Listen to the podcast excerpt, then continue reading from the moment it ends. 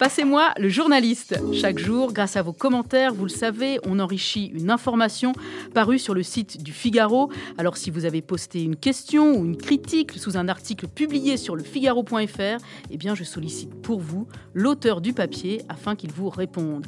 Je suis Charlotte Barillon de et aujourd'hui, je vous emmène dans la rédaction du tvmag.com retrouver la journaliste spécialiste de la télévision, Sarah Lecoeuvre.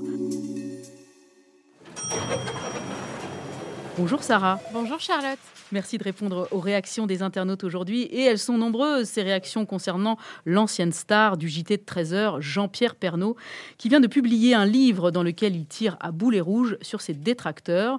Les lecteurs du site se demandent pourquoi Jean-Pierre Pernaud, qui a annoncé sa retraite, quitté la présentation du JT et dit au revoir aux Français en décembre dernier, continue de faire parler de lui et ce, volontairement.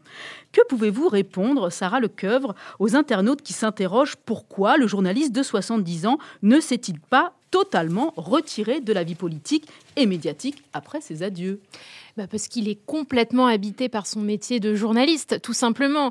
Euh, il fait ce métier depuis euh, presque 50 ans. Euh, il a démarré en 72 et c'est vraiment une passion. Ça passe avant tout.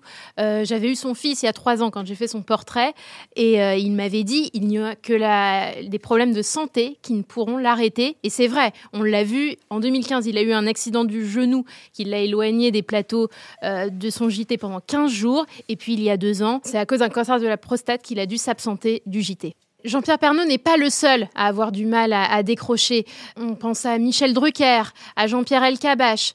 Euh, tous ces, hommes de télévision euh, ont passé leur vie à l'antenne, même plus que leur vie. Ils y mettent, euh, ils ont ça dans le sang, et c'est parfois difficile pour eux de laisser le fauteuil. ce ne sont que des ennuis de santé qui peuvent les arrêter. Que faut-il voir quand même dans, sa démarche, cette publication de, ce livre, parfois à charge hein, contre certains euh, comme les guignols, vous l'avez dit dans un des derniers papiers du TV Mag. Pourquoi tient-il à, régler ses comptes publiquement? Quels bénéfices compte-t-il en tirer pour son image?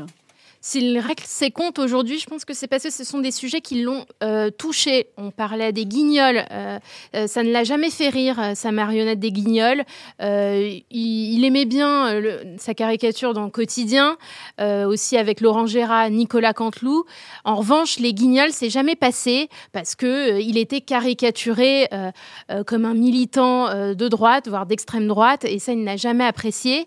Et pareil sur la presse People, en 2005, c'est sa femme Nathalie Marquet, euh, qui a participé à la ferme célébrité, et on lui prêtait une liaison avec un des candidats, Daniel Ducruet, et euh, il a fait des euh, cinquantaines de couves de magazines, et ces magazines affirmaient que leur relation battait de l'aile. Et ça, il l'a pas supporté. Et à l'époque, quand il était à la tête du JT, c'était difficile pour lui de prendre la parole, parce que quand on est à la tête d'un JT, on est moins libre. Là, il a ce poids en moins, donc il peut s'exprimer librement, et c'est pour ça qu'il prend la parole aujourd'hui.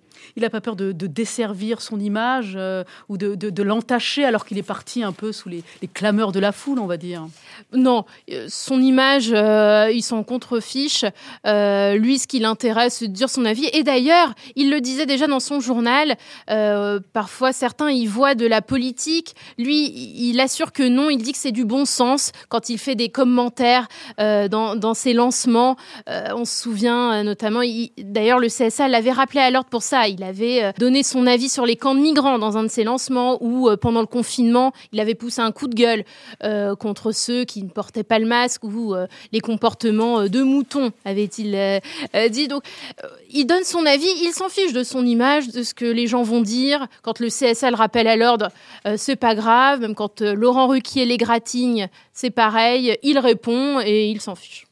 Vous parlez de politique, euh, Sarah Lecoeuvre, et justement, les internautes s'opposent fortement dans, les commentaires en affichant pour beaucoup leur désaccord politique.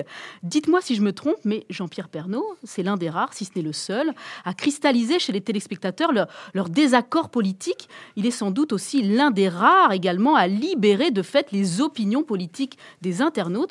Comment ça s'explique ça? Oui, et c'est très étonnant parce qu'il ne s'est jamais engagé politiquement pour un parti plus qu'un autre. Il est peut-être mis dans une case, euh, beaucoup par les journaux de gauche, notamment Libération, qui voit en lui un idéologue de droite masqué. De même pour Laurent Ruquier dont on parlait tout à l'heure, quand on lui avait demandé qui vous voyez pour remplacer Jean-Pierre Pernaud à la tête du JT à son départ, Laurent Ruquier avait répondu Florian Philippot. Donc c'est pour vous dire l'ancien numéro 2 de, du, Rassemblement national. Et pourquoi il y, a cette cristallisation autour de ses opinions politiques? C'est aussi parce qu'il met de lui dans ses JT. Il mettait de lui, euh, je vous parlais tout à l'heure de, ses lancements. Dans ses lancements, euh, par exemple, une fois, il avait vu, il avait souligné le fait qu'il euh, y avait beaucoup de camps de migrants qui s'ouvraient alors qu'on cherchait de la place pour les sans-abri. cette comparaison lui a beaucoup été reprochée, notamment par le CSA qui l'a rappelé à l'ordre. voilà, et c'est pour ça que tout de suite on le met dans les cases, et c'est parce que aussi le contenu de ses JT, il faut le dire, il parle des collectionneurs de sabots, euh, de faire repasser. Il parle du peuple euh, en France et, beaucoup y voient euh, quelque chose de populiste. Et justement, à propos de, populisme peut-être, ou en tout cas de, politique, parmi les, internautes et les soutiens du journaliste, nombreux sont ceux, on l'imagine, qui, qui auraient aimé probablement voir le présentateur vedette s'engager en politique. Jean-Pierre Pernaud a déjà-t-il eu cette ambition de s'engager en politique? Non, enfin en tout cas, il ne le dit pas officiellement.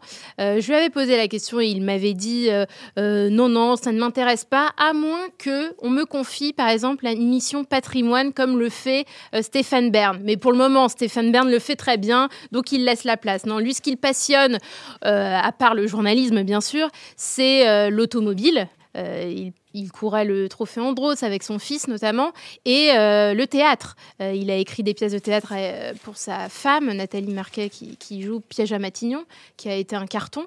voilà, c'est ça, c'est l'écriture et la passion de l'automobile. Merci beaucoup, Sarah Lecoeuvre, d'avoir pris le temps de répondre aux réactions des, internautes. Je rappelle que vous êtes journaliste culture pour le site internet du TV Mag. Ce podcast a été produit par Guillaume Cabaret. À vous qui nous écoutez, eh bien, continuez à commenter les articles des journalistes du Figaro. Votre avis nous intéresse.